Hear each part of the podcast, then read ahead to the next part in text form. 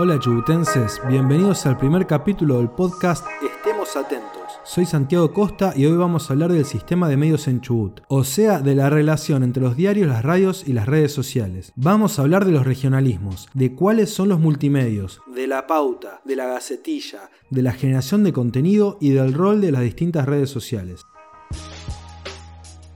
Empecemos por definir quién es quién. Primero están los diarios, que son los medios gráficos que se imprimen y que tienen tapa. Son los que generan más contenido periodístico. Los diarios de la provincia son El Chubut, Jornada, Crónica de Comodoro y La Portada en Esquel. El Patagónico y el Diario de Madrid dejaron de salir en papel durante la pandemia. Nunca más se volvieron a imprimir. Algunos suben su versión impresa en formato digital, como Jornada. Antes, el Patagónico y Crónica también lo hacían, pero de hacerlo. Después están las radios, que son fundamentales porque se complementan con los diarios, se retroalimentan. Los diarios marcan cuál es el tema del día y las radios generan contenido en forma de entrevistas que muchas veces terminan publicado en los diarios. Después están los medios digitales o portales, como ADN Sur, Metadata, el Comodorense o Esquel Notas. Hay varios, porque crear un medio digital es más accesible, pero no todos generan contenido. Algunos medios son multimedios, o sea que están integrados verticalmente. Tienen un medio gráfico, radio televisión. Por ejemplo, el grupo Jornada tiene la cadena de radios Tiempo. El grupo Azul Medios tiene el diario de Madrid, Canal 9 en Comodoro y varias radios.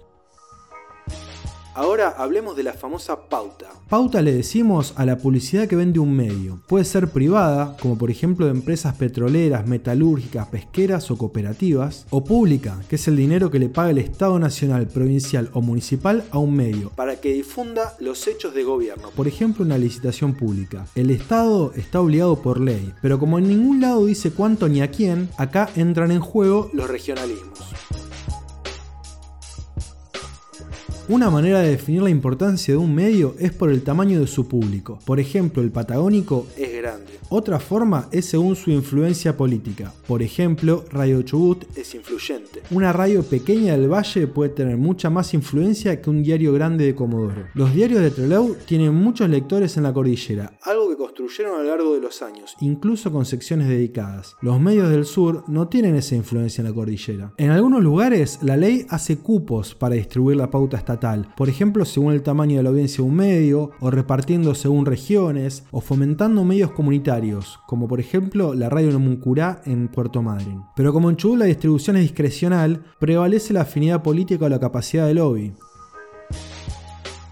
Veamos ahora la famosa gacetilla. El sentido común dice que el gobierno le paga pauta a un medio y este nos vende la versión oficial con la gacetilla. Pero la gacetilla en sí no es mala. Lo malo es el uso que hacen los medios de ella. Cuando abrimos varios medios y en todos está la misma noticia redactada igual, eso es gacetilla. Pero en los medios nacionales, por ejemplo, la gacetilla es la base sobre la que se elabora una nota, se chequean los datos que da el gobierno y se consulta a otros sectores involucrados.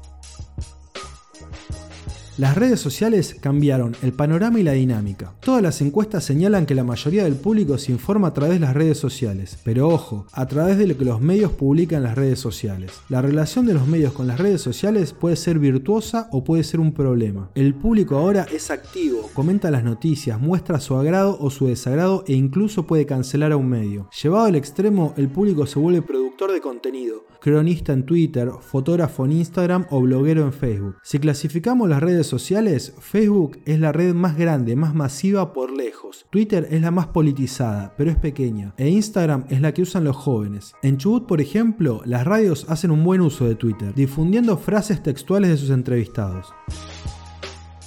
Con la multiplicación de los medios digitales, hoy importa más que nunca la generación de contenido. Puede ser con entrevistas, análisis, informes o investigaciones. El reverso de esto es publicar como noticia la tendencia del día en Twitter. Un portal basado en las gacetillas y las tendencias de Twitter no tiene contenido. Hagamos que en Chubut haya cada día más medios que generen contenido.